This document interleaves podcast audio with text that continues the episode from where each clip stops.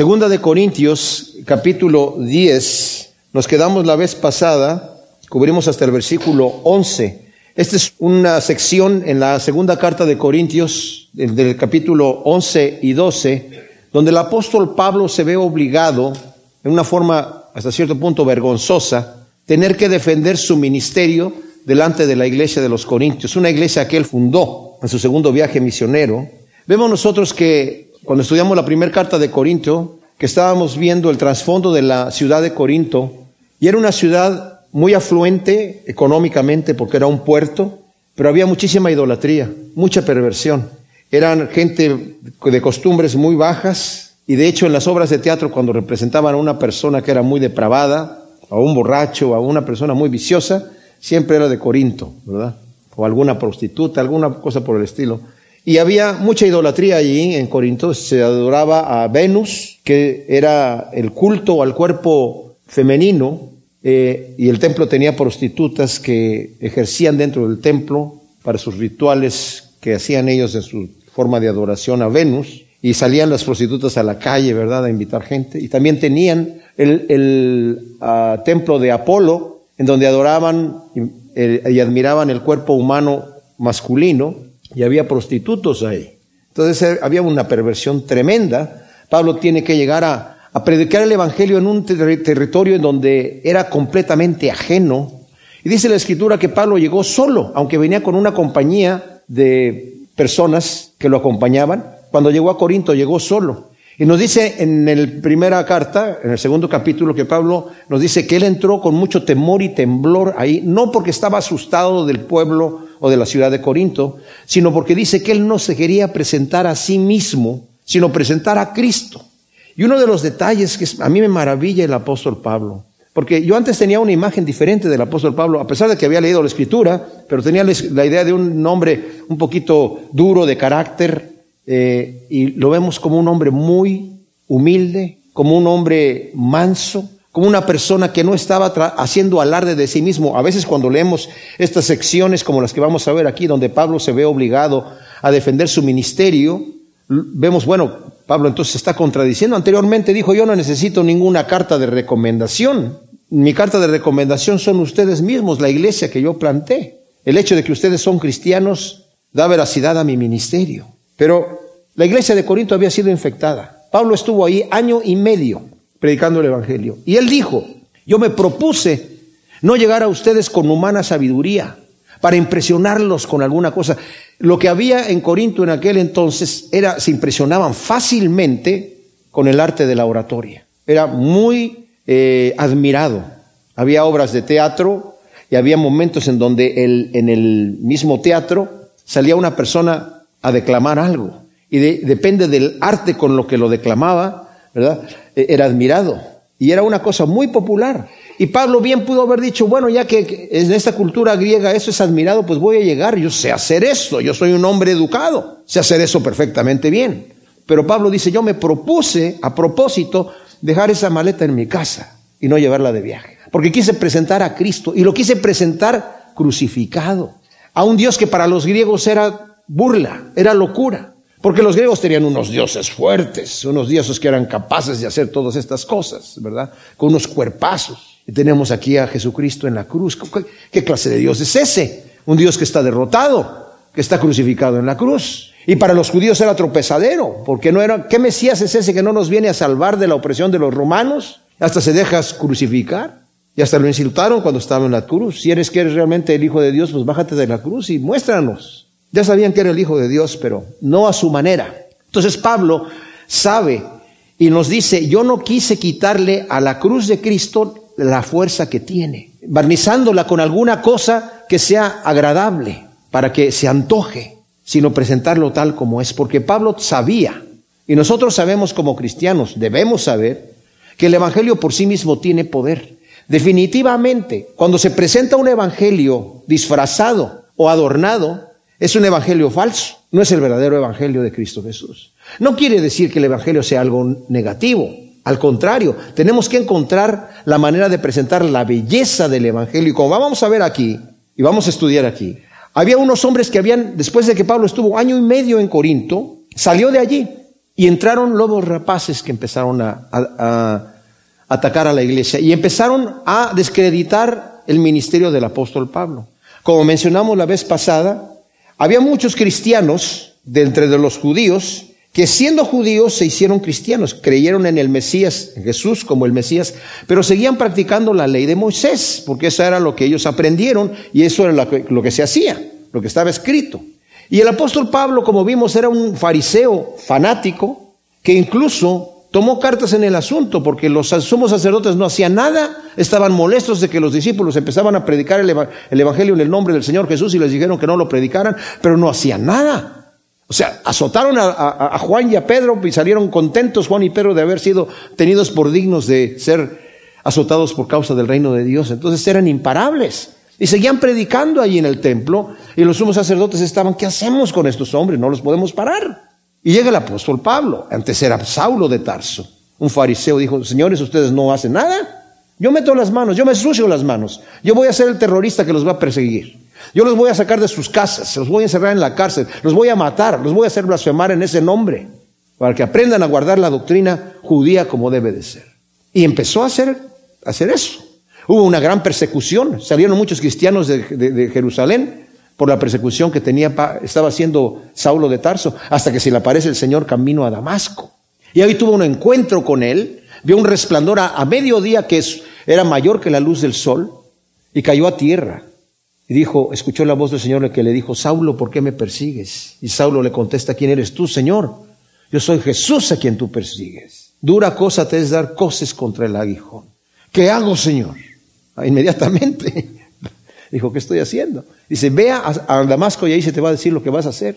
Se quedó en Damasco esperando hasta que llegó un cristiano Ananías que oró por él, recibió la vista porque se había quedado ciego con el resplandor de la luz que vio y recibió a Cristo como su Salvador, fue bautizado, empezó a predicar allí en Damasco, empezó la persecución contra él y huyó a Jerusalén, empezó a predicar ahí también en las sinagogas en Jerusalén y también lo quisieron matar y los cristianos lo tomaron y lo, mandaron nuevamente ahí a, a Tarso, a su ciudad de origen, y él continuó la obra del Señor, pero a lo que voy es que Pablo nos va a mencionar en la carta de los Gálatas, que él tuvo un encuentro con el Señor, el Señor le reveló a él un evangelio que nadie conocía, el evangelio de la gracia de Dios. Porque aún los cristianos que eran judíos estaban confundidos.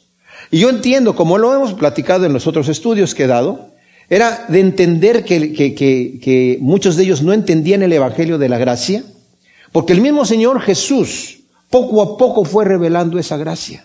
A Pablo se la reveló de golpe, pero los demás discípulos tardaban al final lo logran hacer, o sea, lo entienden y le dan a Pablo la mano, eh, la diestra en señal de, compañerismo. Ok, Pablo, a nosotros nos está llevando el Señor a predicarle a los judíos, tú vas a predicarle a los gentiles, no tienen que guardar la ley. Pero costó trabajo. El mismo Pedro, lo vimos en el estudio pasado, tuvo problemas. Se le tuvo que aparecer esta visión que Dios le dio estando él en, en ah, Jope, eh, orando en una azotea de una casa. Y ahí el Señor le muestra una visión de animales impuros que no eran kosher y que le dice, mata y come. Y le dice, pero ¿cómo, Señor? Yo nunca he comido ninguna cosa inmunda, de ninguna manera.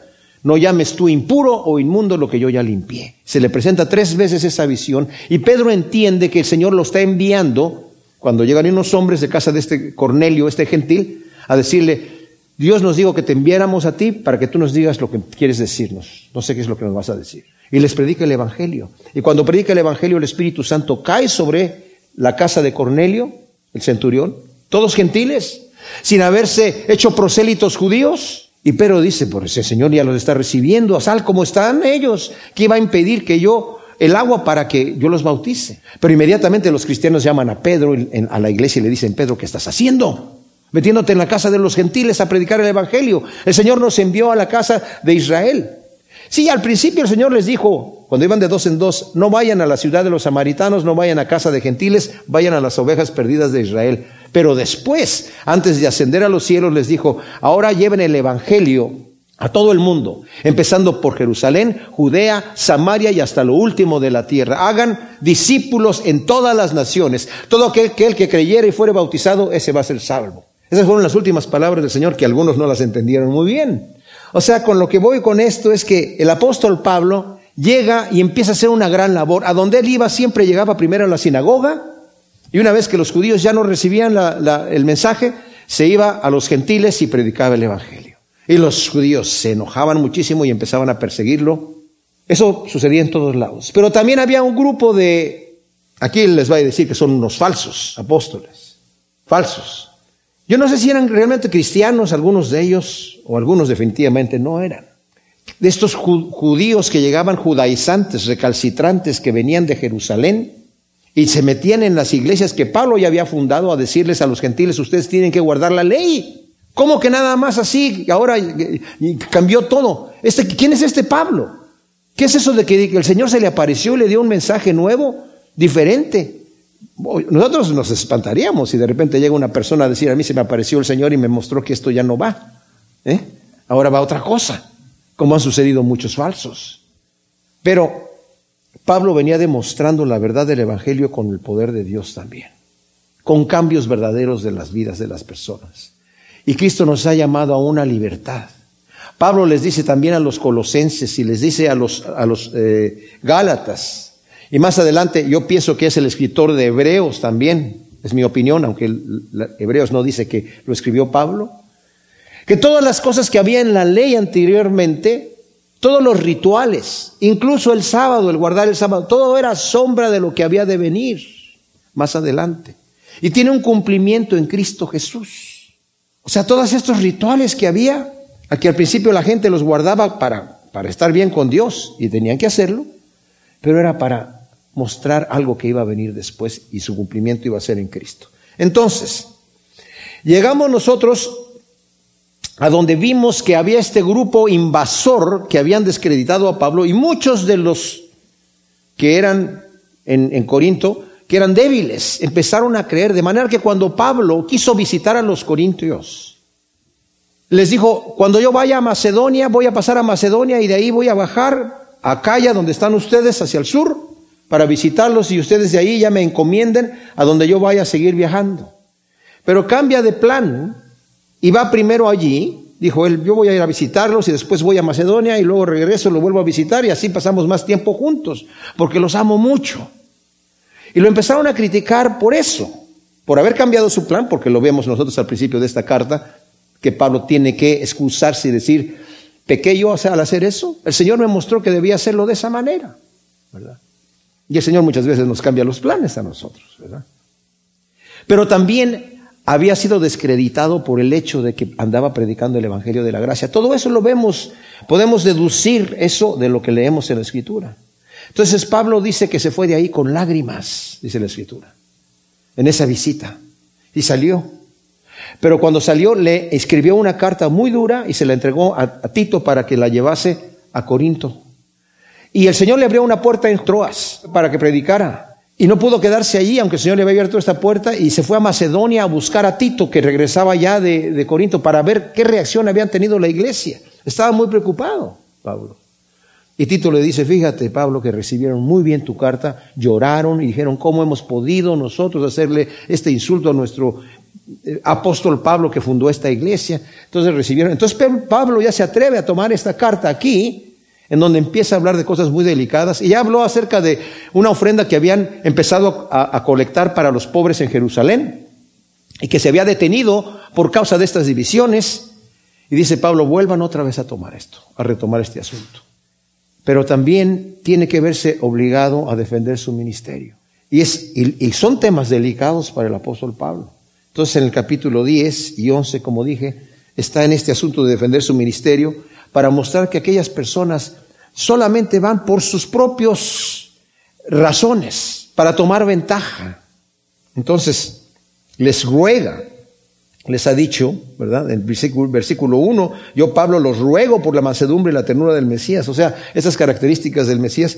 Y también el versículo 2, os ruego que yo estando presente no tenga que actuar osadamente. O sea, este ruego de Pablo es porque está tocando este tema delicado. Ya acaba de hablar que él tiene la autoridad de disciplinarlos a ellos y si es necesario lo va a hacer y lo va a seguir recalcando. Cuando yo vaya ahí, no crean que voy a ser indulgente. No me voy a llegar como la otra vez, así nada más y llorar por la situación. Ahora si hay alguien que hay que castigar. Ahora no, está hablando de un castigo así tipo inquisición, ¿verdad? Porque en la iglesia no, no funciona esto así. Sino es un castigo en el sentido de que se reconozca delante de la congregación que los cuáles son aquellas personas que son carnales. Dice la escritura, cuando tú veas a alguien que anda deshonestamente, señálalo. Tienes que señalarlo. Tienes que decir, esta persona está mal. Hay que exponerlo delante de la, de la congregación. Si tu hermano pega contra ti, ve y tú habla con él y ponte a cuentas con él. Si no te escucha, trae a dos o tres testigos y arregla el asunto. Si no los escucha los testigos, preséntalo de todo delante de toda la congregación para que lo tengan como una persona incrédula. ¿Verdad? Eso nos dijo el Señor anteriormente. Entonces, nos quedamos en el versículo 11 y en donde Pablo le dice directamente, ya se refiere a una sola persona, que seguramente era el líder de esta oposición, piense esto el tal, que como somos nosotros en palabra mediante las epístolas ausentes, estando, nosotros ausentes, así seremos en hechos estando presentes. ¿Cuál era la acusación? Está en el versículo 10. Las epístolas dicen, son pesadas y fuertes, pero la presencia corporal débil y la palabra despreciable. ¡Wow! Había mencionado yo la vez pasada que hubo un libro apócrifo que salió en el segundo siglo, que se llama Los Hechos de Pablo, obviamente apócrifo porque no fue escrito por Pablo, en donde describen a Pablo como una persona de baja estatura, delgado, de mal aspecto, encorvado, con los ojos llorosos, muy narigón y con las cejas casi juntas, ¿verdad? Cejas muy tupidas y de mal aspecto. Entonces estos hombres decían, mira, en las cartas parece un gigante, pero cuando lo vemos en persona es despreciable. Y su palabra también es despreciable, lo que él dice. Cosa tremenda. ¿Por qué dicen que la palabra era despreciable? No porque lo que dijera no tuviera sentido, sino porque no hablaba con esa elocuencia. No porque no la tuviese, sino porque se propuso no hacerlo. Se propuso no adornar el mensaje, ¿verdad? Dice el versículo 12, porque no nos atrevemos a clasificarnos ni a compararnos con algunos que se alaban a sí mismos, porque ellos midiéndose a sí mismos, por sí mismos y comparándose consigo mismos, no son sensatos. ¡Wow! Pablo expone la insensatez del grupo intruso al alabarse a sí mismos, comparándose consigo mismos en lugar de compararse con Cristo. En la primera carta, en el versículo 1 del capítulo 11, dice, sed imitadores de mí como yo soy de Cristo. O sea, la imitación y la comparación tiene que ser con Cristo. Compararse consigo mismo, aún con los demás, nos da un estándar muy bajo. Vemos, por ejemplo, el fariseo y el publicano, que estaban en el templo orando. Y el fariseo dice, Señor, te doy gracias que no soy como los demás hombres. Estaba comparando con los demás hombres. Yo pago mis diezmos, yo hago mis ofrendas, hago mis sacrificios. Ni siquiera soy como ese publicano que está allí. El publicano, conociendo su situación, dice que no se atrevía ni siquiera a levantar el rostro. Y clamó, Señor, sé propicio a mí que soy pecador. Y el Señor dice, yo les digo que este hombre, el publicano, salió justificado del templo, el otro no. Cuando nos comparamos con, con nosotros mismos no nos vemos tan mal. Compararse consigo mismo o con los demás nos hace menospreciar lo sublime de la santidad divina. En el capítulo 16 de Lucas, Leemos a partir del versículo 13, ningún criado puede servir a dos señores porque aborrecerá al uno y amará al otro, o será leal a uno y menospreciará al otro. No puede servir a Dios y a las riquezas, o, o al Dios Mamón, ¿verdad? Que es el Dios de las riquezas. Y los fariseos que eran amigos del dinero oían todas estas cosas y lo ridiculizaban. Y entonces les dijo el Señor, vosotros sois los que os declaráis justos delante de los hombres, pero Dios conoce vuestros corazones, porque lo que entre los hombres es sublime delante de Dios es abominación. Ustedes están comparándose consigo mismos y están diciendo nosotros estamos bien. Nuestro estándar de comparación, mis amados, debe ser Cristo mismo, quien nos llama a ser santos, perfectos, humildes, mansos, misericordiosos, compasivos y amorosos. Efesios 5.1 dice, sed imitadores de Dios como hijos amados. Juan, primera de Juan 2.6 dice que el que permanece en él debe de andar como él anduvo. Esa es nuestra comparación, mis amados. Pablo repetidas veces reconoce con vergüenza y humildad el ser indigno de haber sido llamado a ser apóstol después de haber sido perseguidor de la iglesia. ¿Saben qué, mis amados? Estábamos compartiendo en la reunión de hombres. Muchas personas se glorían mucho de su pasado, ¿verdad? Sobre todo si fueron unos verdaderos pecadores. Y cuando dan su testimonio parece que le dan más gloria a lo que fueron que a lo que son ahora, ¿verdad? Yo antes me metía no sé cuántito de, droga, cuántos gramos de qué cosa, y, me acostaba con quien yo quería. Y hacía lo que yo quería. Y ahora, pues ahora ya acepté al Señor y pues estoy aquí. ¿verdad? O sea, como que Pablo no era así. Pablo, cuando leemos cómo nos dice su testimonio en 1 Timoteo 12, 16, 1 de Corintios 15, del 8 al 10, y aún en Efesios 3 al 8, está hablando con vergüenza. Dice, yo no soy digno de ser llamado apóstol, porque fui perseguidor de la iglesia, pero por la gracia de Dios hago lo que hago. Me da vergüenza. Cuando da su testimonio delante del rey Agripa, también lo dice con mucha vergüenza. No estaba diciendo yo antes era un gran perseguidor de la iglesia, era un terrorista. Los de sí se quedan chiquitos a como yo era, ¿verdad? No, no, no, no. Sino que Pablo con vergüenza decía lo que decía para darle la gloria al Señor. Así que debemos aprender, mis amados, la humildad que tenía el apóstol para poder nosotros ser imitadores realmente de, del Señor como hijos amados. Versículo 13 dice, pero nosotros no nos gloriamos desmesuradamente, sino según la medida del límite que Dios nos asignó para llegar aún hasta vosotros.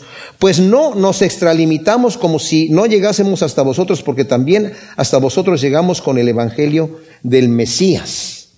No, nos, no gloriándonos en trabajos ajenos, sino teniendo esperanza de que al aumentar vuestra fe seamos engrandecidos mucho más entre vosotros según nuestra regla para anunciar el Evangelio en los lugares que están más allá de vosotros, sin entrar en terreno de otros, para gloriarnos de la obra hecha por otros.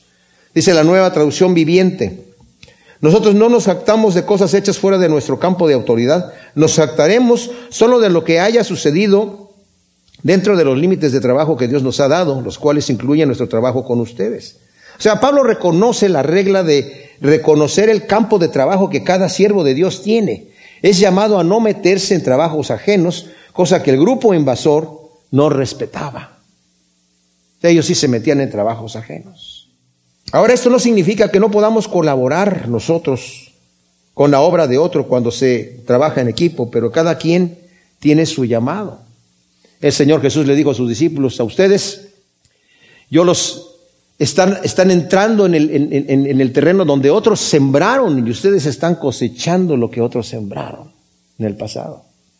Pablo mismo dijo, yo sembré y Apolos regó. O sea, Pablo plantó, después se fue ahí a hacer su trabajo, a seguir plantando, y luego llega Apolos y riega lo que sembró. Pero estaban trabajando en equipo, no era meterse en trabajo ajeno. Estos hombres se sentían con la autoridad de llegar a, a, convertir a los cristianos. Hay mucha gente que es así, ¿eh? ¿Verdad? No se atreven a ir a, convencer a los pecadores para que se hagan cristianos y que conozcan al Señor. Creen que su ministerio es llegar a las iglesias y reconvertir a los cristianos para sacarlos de su supuesto error. Hay mucho trabajo que hacer para estarse metiendo en el trabajo ajeno. Cuando trabajamos en equipo, no obstante, trabajamos como un cuerpo, trabajamos realmente como algo que funciona y todos en armonía, cada uno hace su trabajo, pero para la misma obra, para el mismo propósito que es traerle la gloria al Señor. En el versículo 17 del capítulo 10, Pablo está hablando acerca de gloriarse y dice, pero el que se gloría, gloríese en el Señor, pues no es aprobado aquel que se alaba a sí mismo, sino aquel a quien el Señor alaba. El apóstol Pablo tiene que defender su ministerio contra este grupo invasor que está en Corinto y que había llegado a desacreditar el ministerio del apóstol Pablo. Ellos llegaban gloriándose a sí mismos, comparándose ellos mismos consigo mismos. Llegaban presentándose ellos como gente con autoridad.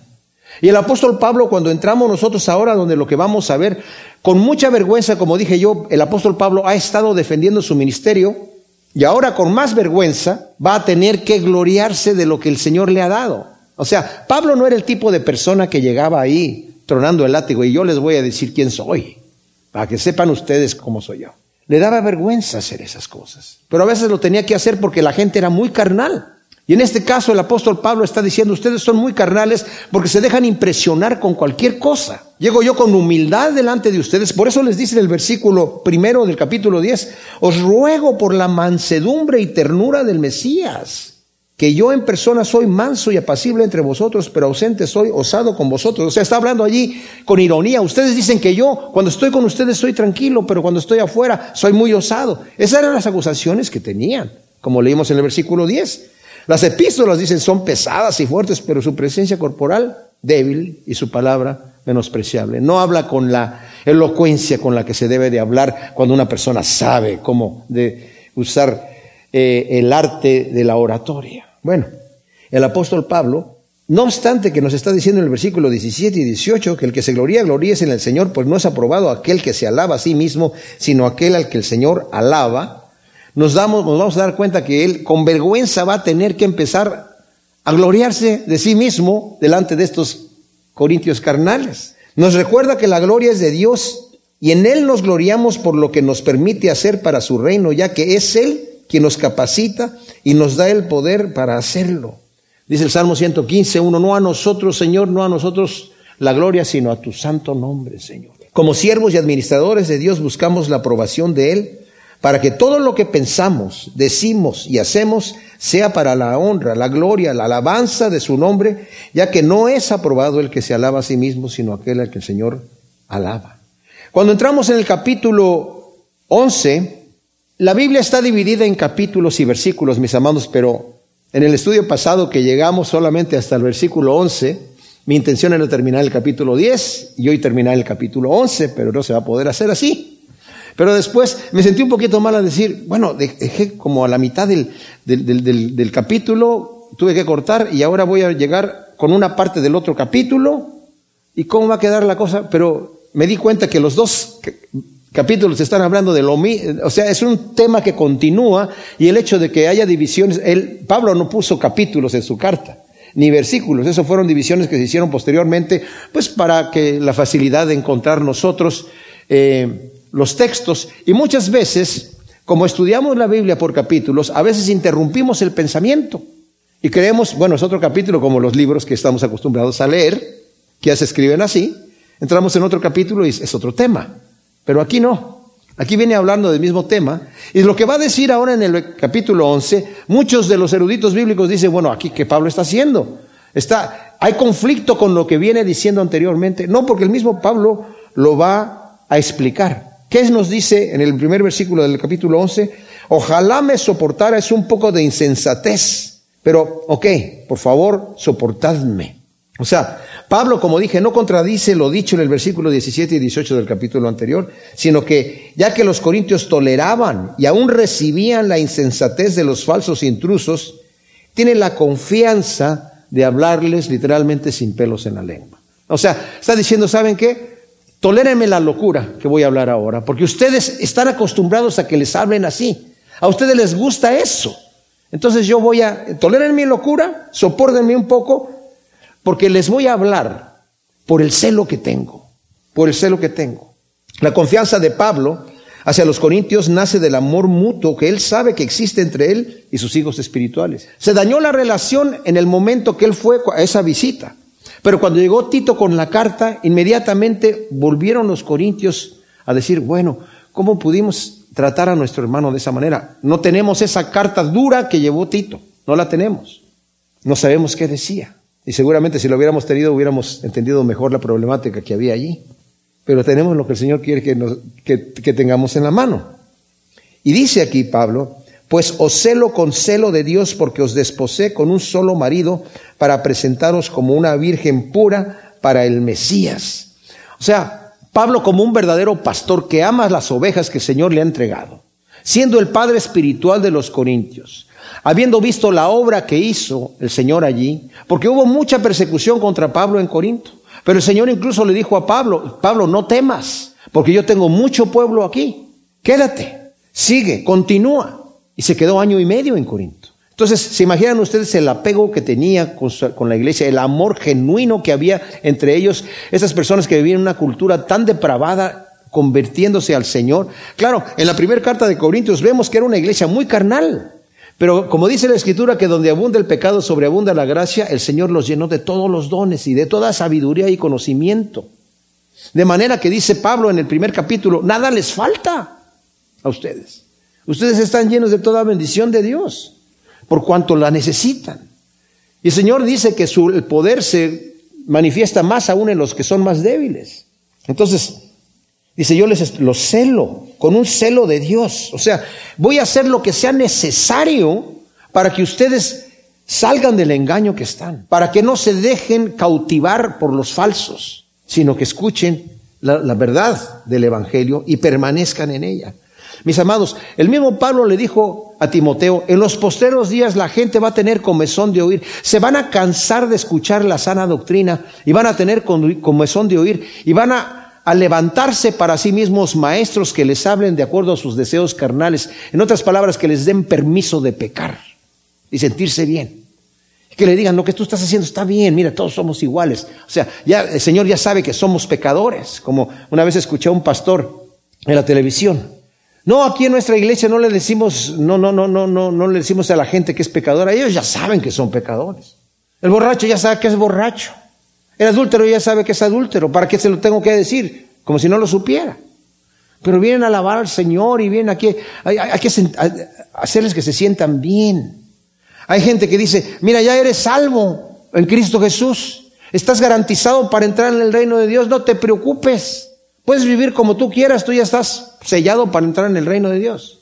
Y si peco, bueno, si pecas vas a sentir, vas a hacer sentir a Dios mal, pero vas a entrar al reino de Dios. Si te portas bien y eres obediente, le vas a poner una sonrisa en la boca. Así que, ¿qué quieres hacer? Ah, pero igual si peco dentro del reino de Dios, sí, bueno. Esas son falsas doctrinas que hieren, que infectan y que dañan tremendamente a la iglesia. Entonces Pablo está diciendo, yo los celo con un celo de Dios. Y yo los he desposado con un solo marido. Ahora, ¿qué cosa es el desposamiento? En aquel entonces, mis amados, esa costumbre, costumbre no la tenemos nosotros aquí. Aquí nosotros tenemos la costumbre, bueno, hasta hace algunos años, yo no sé, donde la gente se, se, se conocían y eran novios, ¿verdad? En ese momento salían para conocerse y eran novios en ese momento. Ahora la gente hay, gente, hay parejas que ya viven como, como una pareja casada y nunca se casan además. Ha cambiado mucho la cultura. Pero en aquel entonces, y todavía hay algunas culturas que quedan así. Los padres decían, los hijos son muy torpes para saber con quién se tiene que casar. Para eso estamos los padres. Así que nosotros vamos a escoger con quién se van a casar. Y desde que eran niños, a veces, se hablaban los padres y decían, oye, tú, mi hija ya ves que es muy bonita, eh, yo creo que le quedaría bien a tu hijo que no se ve tan feo. ¿Qué te parece si arreglamos el asunto para que se haga el matrimonio? Y ya, lo arreglaban y se casaban más adelante. De manera que cuando eran niños, los niños ya sabían, mira, ese, ese va a ser mi esposa cuando, eh, y ese va a ser mi esposo. Y después venía un tiempo del desposamiento, se hacía una ceremonia, no estaban casados, pero entonces ya era el momento en donde salían para conocerse, que en la época de nuestro Señor Jesús duraba ese, ese desposamiento un año. Es ahí cuando María, que estaba siendo, eh, eh, ya estaba desposada con José, pero todavía no llegaban al matrimonio, se encontró que había estado encinta por el Espíritu Santo, quedó embarazada por el Espíritu Santo y, José, como no quería infamarla, pensó dejarla secretamente, porque dijo, esta mujer se metió con otro hombre, estando en desposamiento. Ese era un periodo tan especial, tenían que andar con supervisión de los padres juntos, no podían salir juntos así nada más, con supervisión de los padres. Pero si no se llegaba a efectuar el matrimonio, era muy raro que no se efectuara el matrimonio. Que dijera, por ejemplo, el joven, oye papá, es que esa mujer no me gusta, la verdad. Tiene diferente, qué sé yo, no vamos a ser compatibles. Entonces había que hacer una carta de divorcio, aunque todavía no estaban casados. Pero sucedía. Bueno, aquí les está diciendo a los corintios, a ustedes los he desposado. Todavía no están casados con el Señor, no han llegado a las bodas del Cordero. Nosotros también estamos desposados con el Señor. No han llegado a las bodas, dice, como una virgen santa, una virgen santa. Y Pablo quiere protegerlos de ser violados por esos intrusos y separados del Mesías, quien es su legítimo esposo. Yo los desposé con el Señor, ustedes tienen que mantenerse puros y no andarse mezclando con otras cosas con Cristo, no con la ley judía, con Cristo, no con las tradiciones de los ancianos. no con lo que estos hombres les están diciendo, con Cristo mismo. Qué increíble, ¿verdad? En el Antiguo Testamento, vivimos en una época, nosotros en esta época, mis amados, los cristianos, impresionante. Porque en el Antiguo Testamento la gente tenía un contacto con Dios lejano. Solamente los que eran realmente siervos de Dios, los que eran profetas o los que realmente servían al Señor de alguna manera, tenían ese encuentro con el Señor. Pero la gente que iba al templo a llevar su ritual y llevar sus, sacrificios y todo esto, la mayoría tenían una relación así lejana. Nosotros ahora no tenemos una relación de ritos con el Señor, de rituales, tenemos una relación genuina, genuina, en donde el Señor ha hecho habitar el Espíritu Santo dentro de nosotros. Y es el Espíritu Santo, dice Pablo en Romanos 8, que da testimonio a nuestros corazones, a nuestro propio Espíritu, que somos hijos de Dios. Es el Espíritu Santo en nosotros que nos hace clamar Abba Padre o Papá al Señor. Es el Espíritu Santo el que nos hace saber que somos herederos de Dios y coherederos con Cristo Jesús. Es por medio del Espíritu Santo que somos capaces, como dice Pedro, de permanecer limpios delante de Él. Y cuando pecamos es porque queremos pecar. Pero el Espíritu ya nos ha dado esa libertad.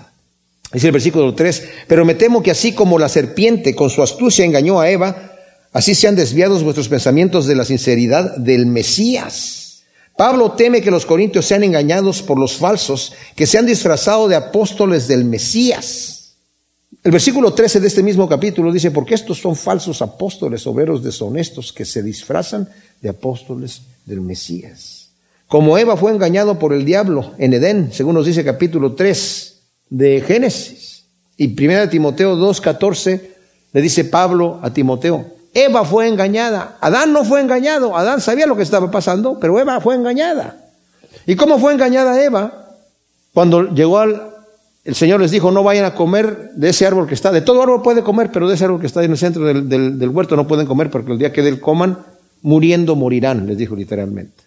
Entonces va Eva paseando por el huerto y la serpiente estaba ahí en el árbol y le dice, oye, con que no pueden comer de todo árbol. Y todavía Eva, corrige y le dice, no, sí, de todo árbol podemos comer, pero de ese que está allí no. Porque dice Dios que del día que de él comamos vamos a morir. Y no podemos ni tocarlo, le agregó, no podemos ni siquiera tocarlo. La serpiente le dijo, no van a morir. Sino que sabe Dios que este árbol es deseable para ustedes.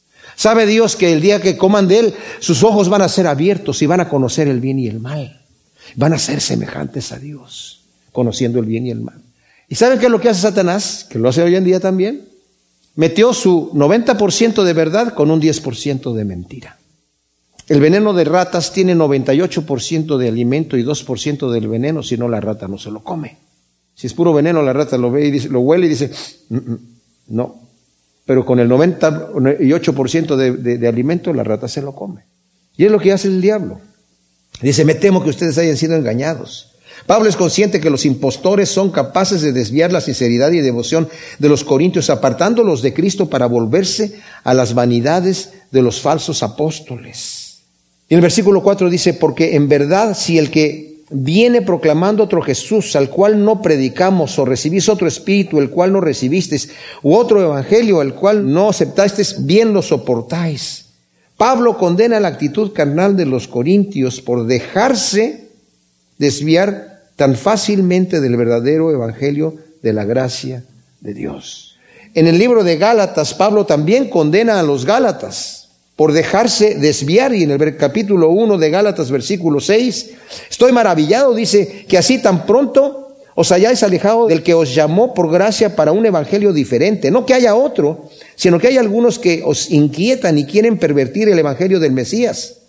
Pero si aún nosotros o un ángel del cielo proclama un evangelio contrario al que proclamamos, sea anatema, o sea, sea maldito de Dios. Como antes hemos dicho, también ahora repetimos, si alguno os proclama otro evangelio contrario al que recibisteis, sea anatema. Estos hombres venían predicando a otro Cristo, otro Jesús. ¿Cuál Jesús? El Jesús de del, del legalismo, el Jesús de los rituales, en vez del Jesús de la gracia. ¿Cuántos Jesucristos se predican hoy en día? Se predican otros evangelios, mis amados. Se predica otro evangelio.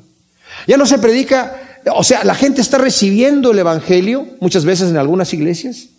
Ya no es el evangelio de perdón de los pecados. Ya no es el evangelio del arrepentimiento, de un cambio de vida. Es el evangelio de la prosperidad. de hacerte rico aquí en la tierra, de tener todo lo que a ti te guste tener aquí en la tierra, de la fama, del sentirte que soy hijo de un rey, de la cosa, o sea, no es el, no es el evangelio de, de, humildad y de mansedumbre, no es el que dijo Jesucristo, aprendan de mí que soy manso y humilde de corazón. No dijo el Señor, aprendan de mí que soy el Hijo de Dios y conmigo nadie se meta. El Señor fue el que nos dijo. ¿Cuál es el evangelio que nos dio el Señor? Ora por tu enemigo. Ten misericordia. Bendice al que te maldice. Al que quiere tomar de ti prestado, siendo tu enemigo no se lo quieres prestar, préstaselo. Al que te pida, a tu enemigo que te pida y no le quieres dar por cuanto es tu enemigo, dale. Al que te obligue, siendo tu enemigo, a llevar una carga, llévale dos millas. Al que te quiera quitar algo, dale de más.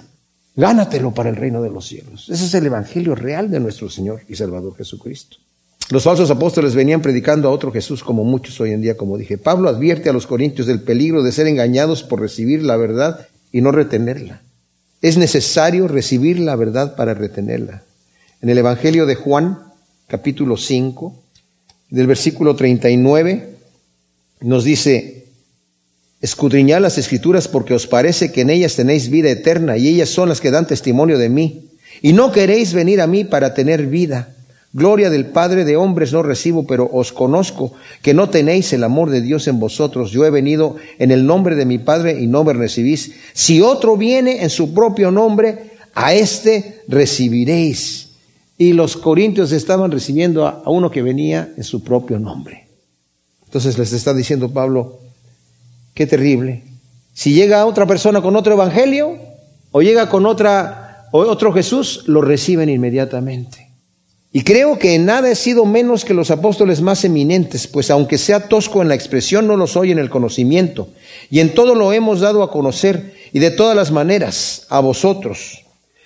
Pablo no está de ninguna manera levantándose el cuello dice, yo no soy inferior a Pedro y a Juan. Y a No, está simplemente diciendo, el Señor me ha llamado en lo mismo. O sea, estos hombres venían, mis amados, de Jerusalén, diciendo nosotros venimos de acá, de donde están los superapóstoles enviados, estamos siendo enseñados por ellos. Pero cuando se presenta en su testimonio que da Pablo en Galatas, cuando va y se presenta delante de los apóstoles, dice, nada nuevo me comunicaron, de hecho me dieron la diestra en señal de compañerismo y dijeron, así nosotros, como tú te vas a los gentiles, nosotros vamos a los que son judíos y cada quien hace su trabajo. O sea que lo encomendaron. Dice, solamente me encargaron que me acordara de los pobres, lo cual diligentemente he tratado de hacer también. O sea, Pablo sí tenía esa credencial que estos hombres no tenían. No tenían. Ahora, está diciendo, aunque sea tosco en la expresión, no lo soy en el conocimiento. Pablo, que a pesar de no mostrar la elocuencia de oratoria que tanto admiraban los griegos, y que probablemente el grupo intruso utilizaba para impresionar a los corintios, su conocimiento de la verdad del Evangelio es profunda. Pablo no era un hombre sin letras, como acusaban a Pedro y a Juan. En Hechos 4.13 decían, estos hombres son sin letras. ¿Cómo pueden estar hablando así? ¿Qué quiere decir hombres sin letras? Hombres que no estudiaron en las escuelas rabínicas. Y están hablando con esta elocuencia, conociendo las escrituras como los rabinos que hemos estudiado en esas escuelas. Son hombres sin letras y mira cómo están hablando. Al mismo Cristo Jesús también lo acusaron de ser hombre sin letras. En Juan 7, 14 al 16 dice, ¿cómo puede este hablar estas cosas siendo un hombre sin letras? Le conocemos de dónde viene. Pero Pablo había sido educado en la prestigiosa escuela del rabino Gamaliel. Según él lo dice en Hechos 22, 3. O sea, ¿qué quiero decir con esto, mis amados? Que Pablo tenía la capacidad de hablar con una elocuencia impresionante. Pero como dije anteriormente, él se propuso dejar esa elocuencia atrás para no hacer sombra a la luz del verdadero evangelio de Cristo Jesús. Y eso para mí es admirable. Llegar y confiar que el evangelio de Cristo Jesús tiene poder para comunicar la verdad. Y la persona que tenga oído para oír, va a oír. Me maravilla cómo el Señor Jesús le dijo a sus discípulos, yo los estoy hablando en parábolas. No crean ustedes que la parábola, bueno, si Jesucristo era el maestro de maestros, la parábola debe haber sido el método más impresionante para compartir una verdad del reino de Dios. No, era para ocultarla un poquito, Porque cuando les dice, ¿por qué les hablas en parábolas? Si no les hablas claramente como nos estás hablando a nosotros. Nosotros nos explicaste la parábola del sembrador. ¿Por qué no hace lo mismo con la gente, Señor? Porque teniendo ojos no quieren ver. Y teniendo oídos no quieren oír. Entonces les hablo en parábolas porque el que tiene ojos y tiene para ver, oídos para oír y corazón para entender, lo va a entender. Pero el que no tenga y el que cierre su oído, va a tener un gran pretexto para decir, ¿qué es esto de las aves? Que la semilla cayó junto al camino y que cayó en el pedregal. No sé de qué me está hablando este hombre. Y hasta el día de hoy, la escritura dice, si el nuestro evangelio, dice Pablo, está encubierto, entre los que se pierden está encubierto, entre los que se quieren perder, los que rechazan con injusticia la verdad, Dios los entrega a una mente reprobada para hacer cosas que no convienen y les hace creer su propia mentira. ¡Wow! Pero la persona que abre su corazón, comprende las cosas de Dios, mis amados. Así que Pablo está diciendo, yo soy torpe en la expresión, pero no en el conocimiento. El conocimiento que les he estado dando a ustedes es un conocimiento verdadero del reino de Dios. Y vaya que, al leer las epístolas como Romanos, Efesios, Hebreos, si creemos que le escribió eh, Pablo, pues realmente nos damos cuenta del conocimiento tan tremendo que tenía el apóstol Pablo y las mismas epístolas de los Corintios y todas las epístolas del apóstol Pablo, vemos el gran conocimiento que tenía el del Señor. Así que mis amados, aprendamos aquí a saber presentar un evangelio que más que nada se presenta con nuestras propias vidas, nuestra conducta delante de los hombres. Mi esposa me compartía que Elizabeth Elliot, que se fue a predicar el evangelio a esas tribus que tienen unos, les llaman eh, como medio cavernícolas las tribus, tienen ese nombre así especial, ¿verdad? Que son tan antiguas sus culturas, con unos sonidos bien raros. Y ella misma dice, lo que más predica el Evangelio, más que las muchas palabras, es tu conducta, tu vida. Y el apóstol Pablo les dice, yo les he mostrado humildad. Yo he venido con ustedes con humildad, no con, prepotencia como estos hombres, pero ustedes están recibiendo otro evangelio. Cuidado, mis amados. Hay mucha gente que predica este evangelio, ese evangelio de la prepotencia, ¿verdad? Hoy en día. Y es de, dar vergüenza. Yo una vez escuché un predicador que decía, yo le prediqué al presidente de tal lugar y se conoció al Señor a tal lugar y tal lugar y yo le evangelicé allá y allá y ya se dieron cuenta ustedes que yo soy un verdadero evangelista. Si tú quieres ser evangelista, pasa aquí adelante, yo te voy a poner las manos y te voy a pasar mi, mi unción. ¿Qué es eso? ¿Qué es eso? ¿Qué tienes? Le dice Pablo a los mismos corintios. ¿Qué tienes tú que no lo hayas recibido? Y si lo recibiste, ¿por qué te huelgas como si no lo hubieras recibido?